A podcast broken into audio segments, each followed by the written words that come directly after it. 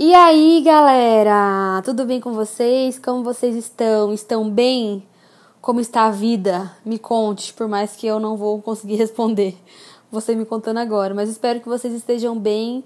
Espero que vocês estejam gostando de todos os episódios do Fora do Feed. Nós completamos 10 episódios já gravados, esse é o 11 primeiro, estou muito feliz por isso, muito feliz com esse projeto, tem sido muito legal. E o nosso assunto de hoje é um assunto que vocês me pedem bastante no Instagram para falar, então eu vou tentar resumir tudo aquilo que eu poderia falar ali, aqui. Eu coloquei para vocês nos meus stories uma caixinha de pergunta para vocês me fazerem sobre esse assunto. E o assunto é morar fora do Brasil, fazer intercâmbio, enfim, tudo que envolva você morar fora, ter uma experiência de morar fora do Brasil. Esse vai ser o nosso assunto de hoje. Então eu fiz o seguinte, eu peguei todas as perguntas que vocês me mandaram lá no Instagram e dividi todas elas em tópicos, né, para poder responder quase que todas as que foram mais perguntadas e dividi elas certinho em vários tópicos. Então eu vou falar sobre esses assuntos hoje aqui. Eu vou ir lendo as perguntas, né, e respondendo. Mas antes de eu responder, eu vou fazer o seguinte, eu vou contar para vocês porque eu fui morar fora sozinha, depois porque eu fui morar fora com o Rafa, é, explicar mais ou menos o, os contextos diferentes para depois responder todas as perguntas. Pode ser? Vamos lá então. Eu morei fora do Brasil duas vezes. A primeira vez foi quando eu tinha 18 anos e a segunda vez foi já casada com o Rafa, eu acho que eu tinha 26 anos. Foram experiências bem diferentes, eu vou explicar mais ou menos qual foi a diferença delas, o porquê eu fui e tudo mais. Bom, quando eu tinha 18 anos, eu decidi ir fazer um intercâmbio na Inglaterra. Tinha uma amiga minha da minha igreja que tinha já feito esse intercâmbio e quando ela voltou, ela falou muito bem. E eu sempre quis fazer tipo um ano sabático antes de entrar na faculdade, sabe, entre escola e faculdade. Isso é muito comum em outros países, né? Tem muitas pessoas que fazem isso, que terminam o terceiro ano, terminam o ensino médio e vão fazer uma viagem ou vão tirar um tempo assim sabático para pensar na vida por um ano e depois voltam para a faculdade. Foi o que eu fiz. Só que o que aconteceu? Eu me apliquei nesse intercâmbio e na faculdade ao mesmo tempo. Então acabou que eu entrei na faculdade, fiz um mês e já tive que trancar. Eu acho que na época eu, eu acabei perdendo um ano por falta, alguma coisa assim. Para eu conseguir ir para Inglaterra. Vou explicar sobre esse intercâmbio para vocês. O intercâmbio que eu fiz para ir para Inglaterra, eu fui para um lugar chamado Ashburnham. Eu vou soletrar aqui para você anotar caso você queira pesquisar mais sobre esse lugar, tá? É assim: A S H B U R N H A M. Eu acho que eu coloquei certo. Ashburnham Place chama. Então eu fiquei sabendo desse lugar através dessa minha amiga. E como que funciona esse lugar? O Ashburnham é um lugar que fica na Inglaterra, em Battle, próximo a um vilarejo chamado Battle. E ele é como se fosse um hotel é um castelo, né, que foi comprado por umas pessoas e fizeram disso um hotel, um lugar de retiro, acampamento, tudo mais. Então, como que funciona? Eles pegam voluntários do mundo inteiro para trabalhar nesse lugar. Você tem tipo uma mesada mens é, mensal, não, semanal. Eu ganhava um dinheiro semanal. Ó, tudo que eu falar aqui é baseado na minha experiência de 10, 11 anos atrás. Foi 2019, 11 anos atrás. Então, assim, você precisa entrar lá no site e atualizar as informações para ver se eu não estou falando coisa errada, eles podem ter mudado hoje. Eu vou falar como foi uma experiência de 11 anos atrás. E então você não paga para ir, eu paguei só minha passagem de ida e volta. E lá, com essa mesadinha que a gente recebia semanal, por conta que a gente trabalhava lá, é, eu fazia as minhas coisas, assim, na verdade, coisas extras, que no caso eu usei todo o dinheiro que eu. Todo o dinheiro que eu recebia lá, eu usei para viajar. Tem gente que usou para comprar coisa, sei lá, para fazer outras coisas, mas eu usei para viajar. Então o que acontece? Eles pegam voluntários do mundo inteiro, você manda seu, as suas fichas, seus currículos, tudo mais. E aí eles fazem uma seleção. Eu lembro que quando eu tava morando lá, eu lembro de orar. A gente tinha um período de oração para orar pelas pessoas que Deus queria que fosse naquele lugar. É um lugar cristão, esse lugar que eu fui, tá? É bom também ressaltar. É, ele é um, é um hotel, um lugar que recebe pessoas para acampamentos e tudo mais cristão. E aí lá você trabalha. Então, assim, é como se esse fosse seu pagamento. Você mora no lugar, lá, por exemplo, tem um hotel, castelo lá lindo, maravilhoso, eu amo. E na parte de trás tinha onde a gente morava, as casinhas dos voluntários. Como que funciona o trabalho lá? Na época eu estava lá, o trabalho era dividido em várias áreas, mas as principais eram o dining, o house team e o kitchen team. Então é o, o time da cozinha, time do servir, né, as pessoas, tipo garçonete, e o time de cuidar das, da parte de hotelaria. Então, é coisa de cama, cama, mesa e banho. Não, tipo, sei lá, lavar banheiro, essas coisas assim. Eu trabalhei na cozinha e trabalhei no dining, que é a parte de servir os hóspedes. Então, chegando lá, eles te é, dividem né, entre essas áreas, escolhem um lugar para você trabalhar. E a gente trabalhava, se não me engano, seis horas por dia. E aí tinha os turnos certinho. E a gente tinha que cumprir também a agenda de oração. Eram seis horas por dia de trabalho e uma hora de oração. Todo mundo tinha que participar do, da oração lá no Prayer Center. Prayer Center, desculpa. Lá também a gente poderia participar de coisas mais ministeriais, por exemplo, eu ajudei no louvor, tinha gente que ajudava com a parte de oração, tinha várias coisas para fazer, era super legal. Então era isso, você vai para lá, você um, você é aceito, dois, você vai para lá e você mora e trabalha lá. E quando a gente tinha dia off, a gente viajava, a gente juntava entre amigos e viajava. Foi o melhor ano da minha vida. O Rafael sempre fica chateado quando eu falo isso. O melhor ano da minha vida também foi com ele, mas assim, foi um tempo que eu não sei explicar, gente. Para mim, eu acho que foi a minha experiência mais parecida com o céu que eu possa ter. Porque nós éramos pessoas de mais de 30 países diferentes e eu morava numa casa, por exemplo, com 12 meninas sempre. E isso, ia, isso era rotativo, né? Cada hora ia chegando menina, saindo menina. Mas eu, sei lá, eu cheguei a morar com meninas de 10, 15 países diferentes e nossa, era muito especial. Eu lembro na hora do louvor, tinha momentos que cada um cantava na sua língua. Incrível, incrível, assim. Foi o melhor ano da minha vida. Eu fiz várias viagens por vários lugares, vários países com os meus amigos de lá. Então foi tudo muito, muito especial, assim. Foi realmente o melhor ano da minha vida. Eu tinha 18 anos, estava no auge da minha juventude, da minha alegria, do meu ânimo, do meu vigor. Então foi um tempo muito especial. Lá eu tive encontros com Deus muito especiais também. Enfim, foi incrível. Eu super recomendo. Quero muito que meus filhos tenham a oportunidade de fazer um intercâmbio assim. Né? Não foi um intercâmbio só de trabalho para ganhar dinheiro. Foi um lugar que eu fui, eu trabalhei, foi muito bom, que eu comecei a trabalhar nova, né? Aprendi outro idioma, tive experiências com Deus em outro lugar, conheci pessoas diferentes, tive que romper várias barreiras minhas. Então, pro meu pro meu amadurecimento foi muito, muito bom. Tudo que vocês quiserem saber sobre este lugar, pesquisem lá no Google. Coloquem lá no Google Ashburnham Place, tá? Depois eu vou colocar meus stories também o nominho para vocês é, pesquisarem mas eu recomendo muito. Não sei hoje qual é a idade para ir. Tudo que você tiver de dúvida, gente, vai lá no site, pesquisa que você vai encontrar a sua dúvida, tá bom? Bom, eu fiquei lá quase um ano, eu fiquei 2009, é, 2009 2010, foi quase um ano. Eu tinha cerca de 18, 19 anos, então acho que foi uma idade ótima, uma idade ótima, inclusive, inclusive para o meu cérebro, para aprender um novo idioma. Eu estava muito aberta a aprender coisas novas. E em geral foi excelente. Só tenho coisas boas a falar desse lugar, da minha experiência lá. Eu vou falando mais sobre essa experiência conforme eu for respondendo as perguntas depois. Beleza? Depois eu voltei pro Brasil, fiz minha faculdade inteira, conheci o Rafael, nos casamos.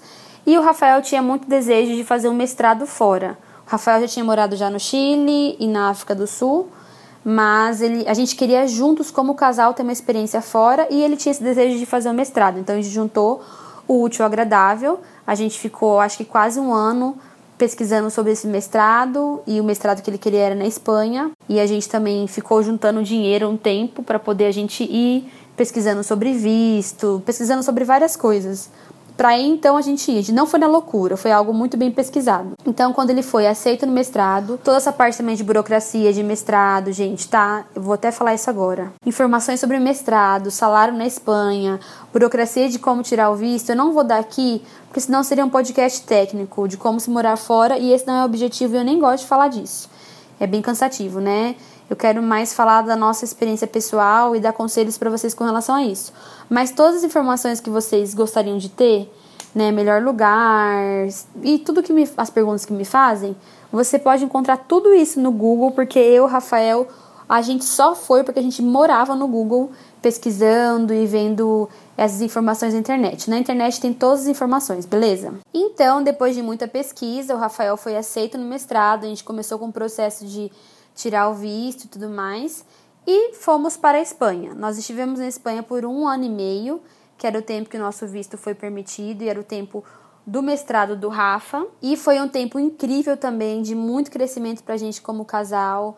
É, o, a, o, único motivo da gente ter ido para, especificamente para a Espanha foi realmente pela questão do mestrado do Rafa e porque ele teria que fazer o mestrado num lugar onde ele tivesse o idioma fluente. O Rafael já tinha o espanhol fluente por conta que ele já tinha morado no Chile quando ele era adolescente com a família dele. Foi por isso que nós estivemos na Espanha. Lá na Espanha a gente teve a nossa casa, né? A gente pesquisou bastante antes de ir um lugar para morar, precisamos sobre a cidade e tudo mais. Mas tudo que eu vou falar mais de Espanha, eu vou responder de acordo com as perguntas de vocês, pode ser?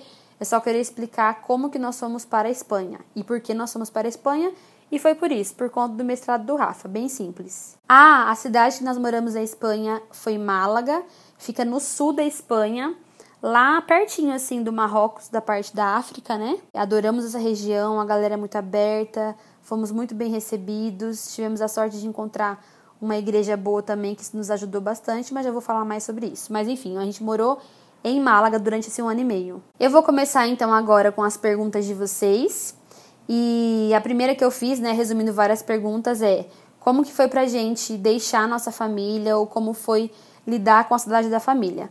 Todas as respostas eu vou falar a minha resposta com relação à Inglaterra e à Espanha, beleza? A resposta nesse caso para os dois, para minhas duas experiências seriam iguais.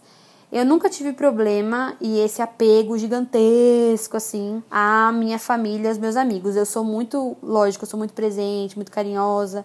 Amo estar com a minha família, com meus amigos, mas eu tenho bastante facilidade em fazer amizade também. Então eu acho que isso me ajuda bastante. Então, é, eu acredito que a gente lidou, eu, eu Fernanda sozinha, depois como casal na Espanha, lidamos melhor com o fato de deixar a família, estar longe das pessoas, dos nossos amigos, com o fato de rapidamente a gente conseguir fazer relacionamento lá fora. Lógico que não é igual, né? A nossa família não é igual aos nossos amigos de muitos anos, mas também são relacionamentos muito importantes que foram essenciais para a gente conseguir estar lá e tá com a cabeça saudável e não se sentir sozinhos. Mas não é fácil. Eu acredito assim também que hoje tudo fica mais fácil, né? Por mais que não seja fácil, com a questão da rede social, de FaceTime, Skype. Então, de alguma forma, a gente tem como estar tá compartilhando a nossa vida lá e sabendo também da vida dos nossos amigos aqui. Tem vídeo, tem várias opções hoje que eu acho que deveria ser muito mais difícil antigamente, né? Então, por mais que não tenha sido fácil, deixar a nossa família, lidar com a saudade da família que muitas vezes batia muito forte, eu acho que fica mais suportável com a questão do manter contato. E outra coisa também que a gente recebeu, né, na Inglaterra não, mas quando eu estava na Espanha, a gente recebeu bastante amigos lá. Isso foi uma coisa que nos ajudou muito também. A segunda coisa que nos perguntaram foi se a gente se afastou da nossa família de amigos aqui. Não, porque o Rafa, eu vou falar por mim, tá? Não pelo Rafa. Tanto eu na Inglaterra quanto eu na Espanha, não me afastei nem um pouco, porque eu tenho bastante facilidade em manter contato com as pessoas. Então eu tenho prazer em mandar mensagem, manter contato, em ficar mandando áudio, mandar vídeo. É uma coisa que é natural para mim. Então, não me afastei dos meus amigos e da minha família enquanto eu estava fora em nenhum momento. Acredito que a gente facilita muito se afastar dessas pessoas, da nossa família, dos nossos amigos no, no Brasil, quando a gente é meio ruim de manter contato, né? Então, isso eu acho que facilitou bastante a nossa vida, eu estar diariamente em contato com as pessoas, lógico, dentro do limite, né? Não ficava o dia inteiro também mandando notícias no celular, mas com frequência eu falava com as pessoas que eu amo muito aqui. Outra pergunta que fizeram foi como foi se adaptar nesses outros países, fazer amigos e entrar na cultura. Bom, a, quando eu fui para Inglaterra, você chegando lá, você já é recebido por um monte de gente, né?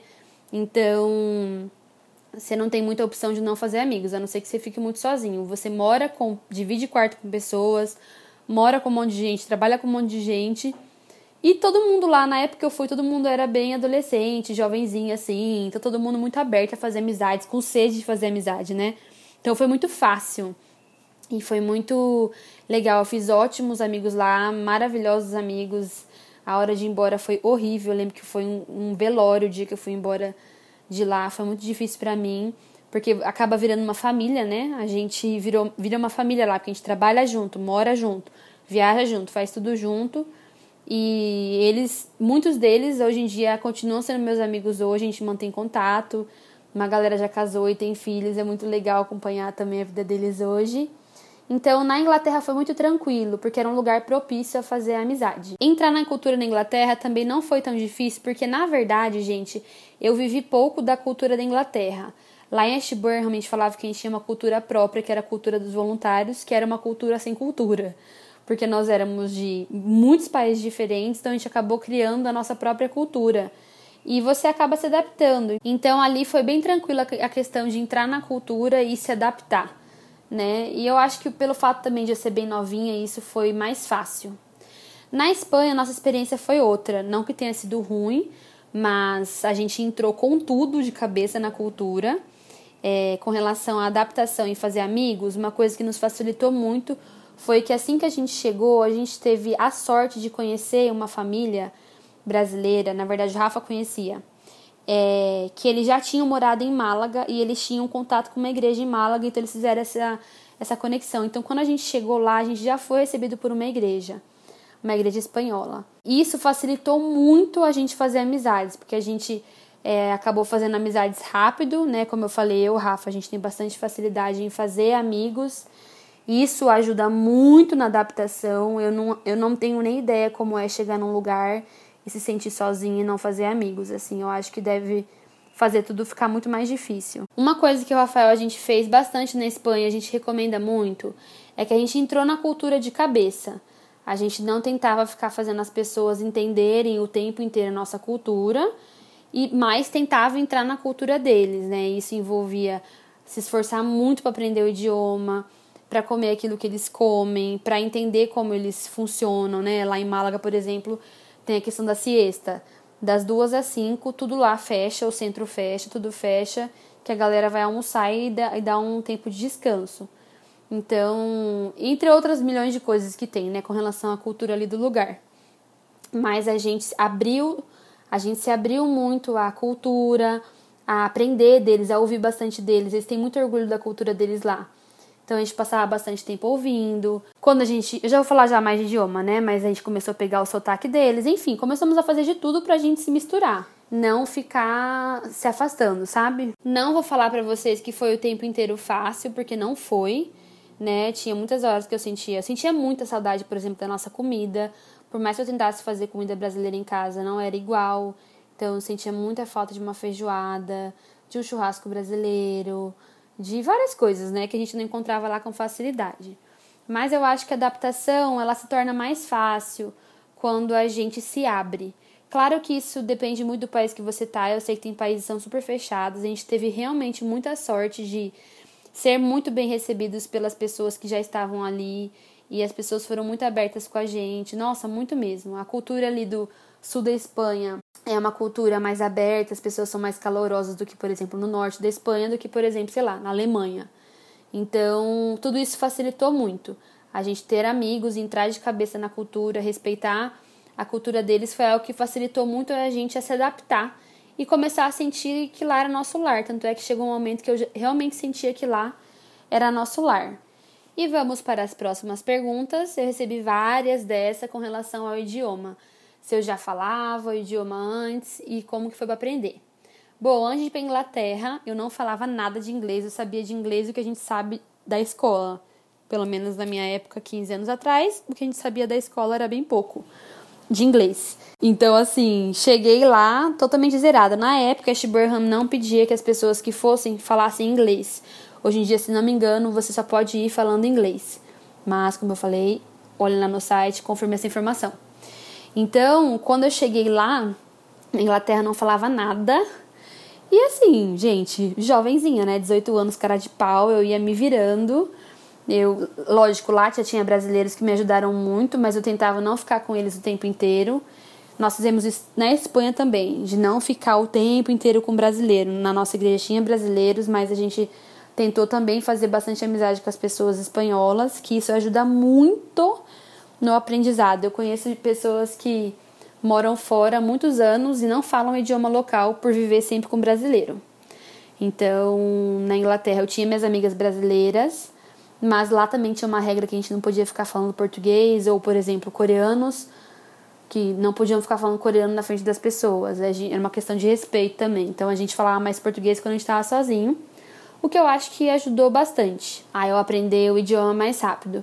Mas na Inglaterra foi na cara de pau, gente. Assim, eu comecei, eu lembro que eu passava o dia inteiro anotando palavras no meu braço, assim, sabe?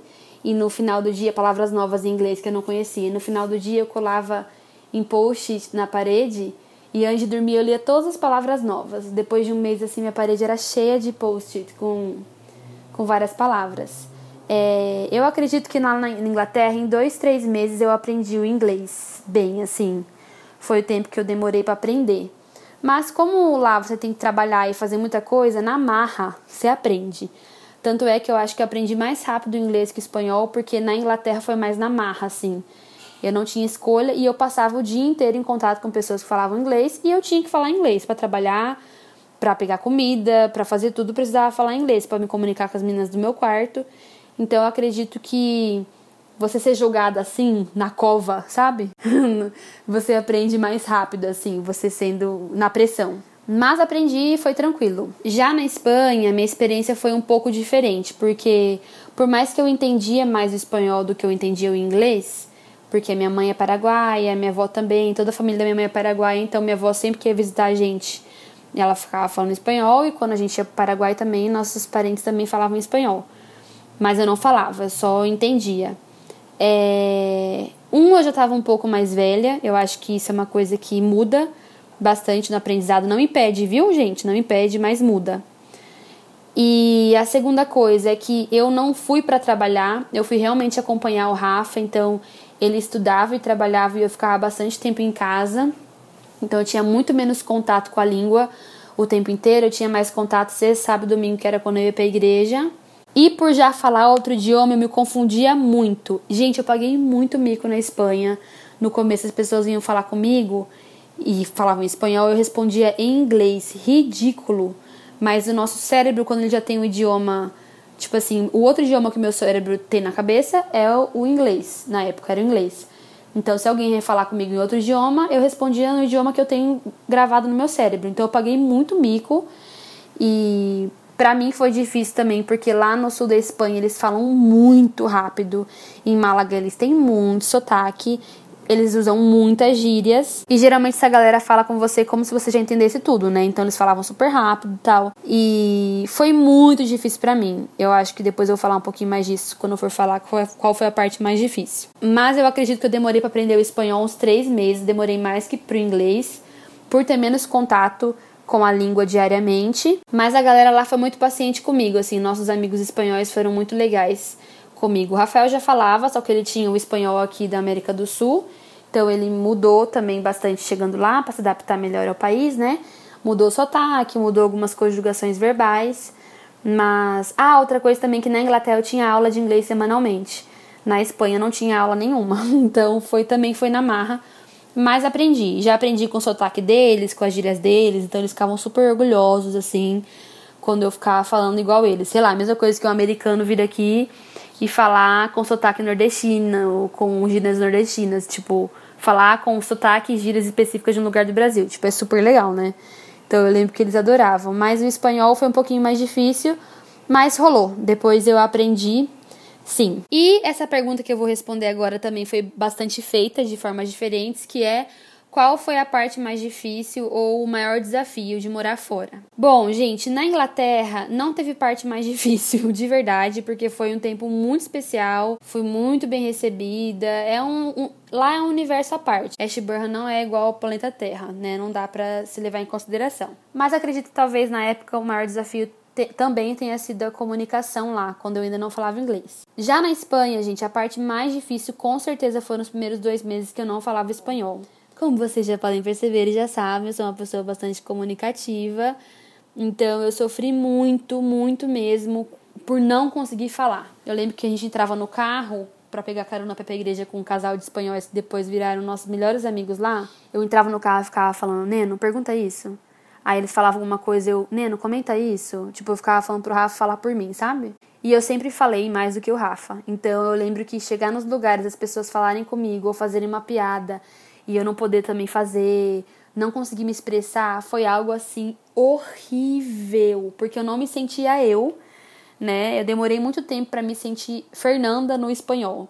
né, e conseguir expressar o que eu sentia ou o que eu penso, ou enfim, né, sem se comunicar é muito difícil você mostrar quem você é. Eu, pelo menos, tenho muita dificuldade de mostrar quem eu sou sem me comunicar. Então, para mim, essa foi a parte mais difícil, assim. O meu maior desafio foi é, aprender a me comunicar e conseguir me comunicar. De resto, lógico também que entra nisso, né? A saudade da família, dos amigos, mas acredito que isso foi bastante amenizado pela por a gente ter bastante amigos ali fora também, tanto na Inglaterra quanto na Espanha. E, e isso, eu acredito que essa foi a parte mais difícil, realmente foi a parte do idioma. A parte de adaptar a cultura não foi a parte mais difícil também, por, por aquilo que eu já expliquei.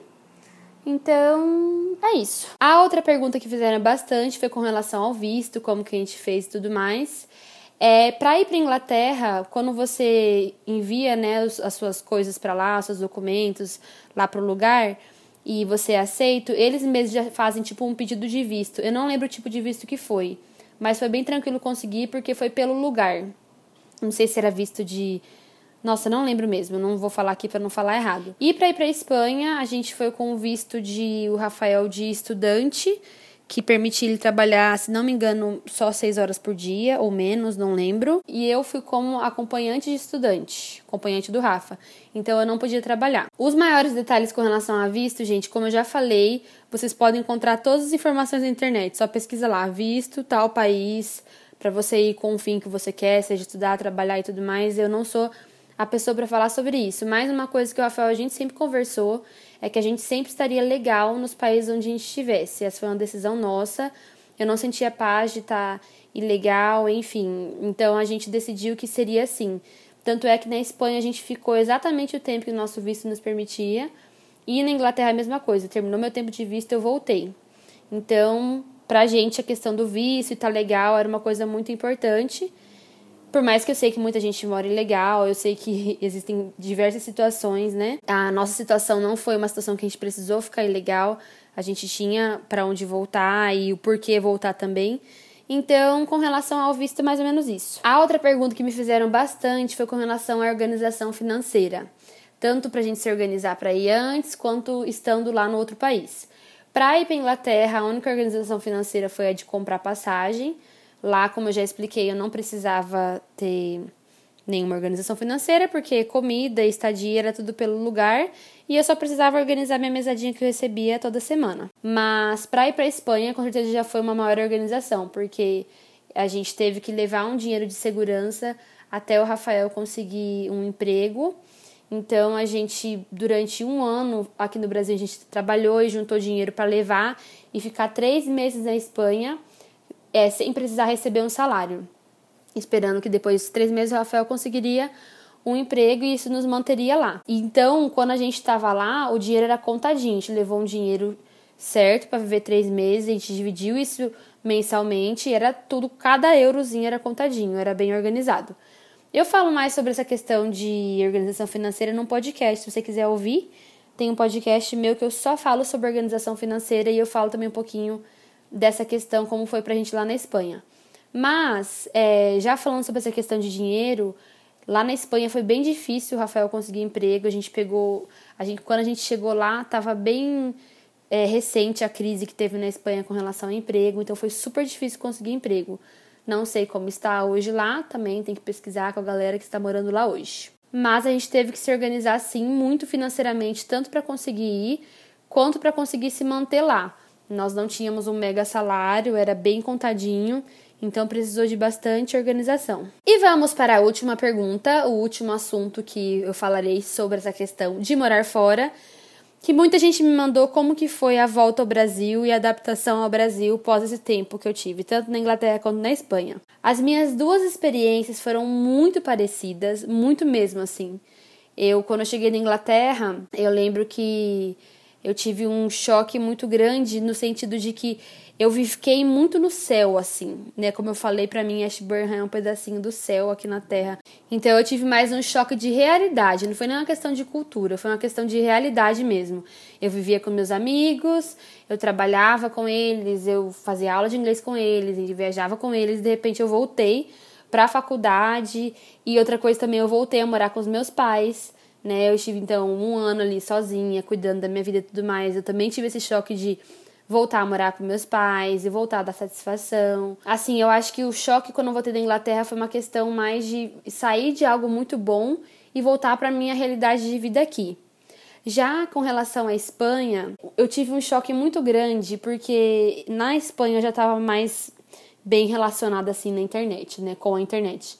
Então eu tinha bastante contato com meus amigos, as pessoas eram sempre muito comunicativas e eu lembro que a primeira vez que a gente saiu com nossos alguns amigos, a galera da igreja tal, pós nossa chegada, eu lembro que eu voltei para casa no carro chorando, porque eu não sentia que era mais a mesma coisa. Eu sentia que as pessoas não estavam tão preocupadas assim com a gente, com a nossa volta. Enfim, a nossa volta para o Brasil também envolvia muita insegurança de não saber quanto tempo a gente ficaria aqui, como seria. E a gente também chegou e a gente não morou numa casa, a gente, nossa, né? A gente ficou um tempo morando na minha sogra, o que é maravilhoso, a gente se dá super bem, mas também a gente não tinha nosso canto, nosso espaço por um bom tempo. É, então, tinha questão também. Então, assim, acaba rolando sim uma frustração com as pessoas. Não vou mentir, né? Eu realmente tive um pouco dessa frustração. Ah, lembrei bem agora de uma questão. Eu lembro quando a gente tava lá, era tipo assim, saudade, saudade, saudade, saudade. E quando a gente, logo a gente chegou, é o normal isso, tá? Não tô falando que as pessoas estavam erradas, mas tipo, a gente ficava a semana inteira esperando que a gente iria se encontrar com nossos amigos ou com algumas pessoas e não acontecia. Porque a vida das pessoas segue, segue normal. Então, eu lembro que eu ficava, nossa, mas as pessoas falavam que estavam tanto saudade e agora que a gente tá aqui não quer estar tá com a gente, sabe? É, eu acho que envolvia muita coisa também, né? A gente acaba ficando um pouco mais dramático, talvez, não sei. Talvez não, talvez essa era a realidade mesmo. Mas uma coisa que eu ouço bastante gente que fica um tempo fora e volta é que tem a sensação que no lugar que você saiu deu, um, deu tipo um pause e um play. Porque todo mundo segue a vida normal, e isso é normal, trabalhando normal, a vida que segue normal. E geralmente quando a gente tá morando fora, tem uma experiência de morar fora, a sensação é que você morou 20 anos, viveu 20 anos dentro de um ano só. Então você volta cheio de bagagem e você tem a sensação que as coisas aqui estão tudo iguais, né? as pessoas são as mesmas, os papos são os mesmos, a, tudo é a mesma coisa, o que é normal. Então eu acho que tem bastante esse tipo de conflito. Eu já ouvi bastante gente que morou fora falar assim. Mas depois de uns meses, é, você volta normal, enfim, né? Agora, por exemplo, a gente tá muito bem aqui, muito feliz aqui. Eu acho que foi só os primeiros dois meses mesmo de adaptação, mesmo a, a volta da realidade. Bom, gente, essas foram as perguntas que vocês me fizeram em geral com relação a morar fora. É uma experiência que eu recomendo muito se você tiver a oportunidade, se você tem esse sonho de passar um tempo fora, seja trabalhando, estudando, fazendo um trabalho voluntário, o que seja. Se você tem esse desejo muito forte no seu coração, eu te incentivo mesmo a você correr atrás disso. Se você tiver condições, claro, eu sei que não é todo mundo que pode, infelizmente, mas se você tem essa vontade, você acha que é algo possível, pesquisa, vai atrás, corre atrás disso, sabe? Não acha que é algo muito impossível. Porque às vezes você começando a pesquisar, vendo vídeos de pessoas que já foram, você começando a ler mais sobre isso, você consegue ver que talvez não seja tão impossível quanto você acha que seja. Ou às vezes eu vejo muita gente que não passa por essa experiência, mesmo tendo a condição de fazer, por medo. E eu acho que não vale a pena você deixar de viver essa experiência pelo medo, sabe? Eu acho que vale muito a pena você questionar o seu medo, enfrentar o seu medo e ir e fazer isso, né? A gente tem essa vida para viver, é, existem coisas que a gente precisa viver. Eu acho que morar fora, além de você aprender outro idioma, aprender outra cultura, abre sua cabeça, muda sua cabeça. Eu acho que só tem o que acrescentar e a gente volta com uma bagagem muito boa de experiência, de maturidade. Nossa, eu acho algo muito válido, então eu super te incentivo a fazer isso caso você tenha vontade. As minhas experiências foram ótimas, eu amo muito, quero muito, a gente tem né, desejo de voltar. Morro de saudade da Espanha, morro de saudade de falar espanhol, morro de saudade de falar inglês, é muito bom. E é isso, gente, essa foi minha experiência. Eu espero que tenha ajudado você caso você goste desse assunto ou caso você estava em dúvida sobre morar fora ou não. Eu espero que esse podcast tenha te ajudado, tenha aberto sua cabeça. Ou tenha incentivado você que tem vontade, você que é adolescente tem vontade de terminar o terceiro ano e fazer, faça. Você que já é casado tem vontade de fazer também, faça.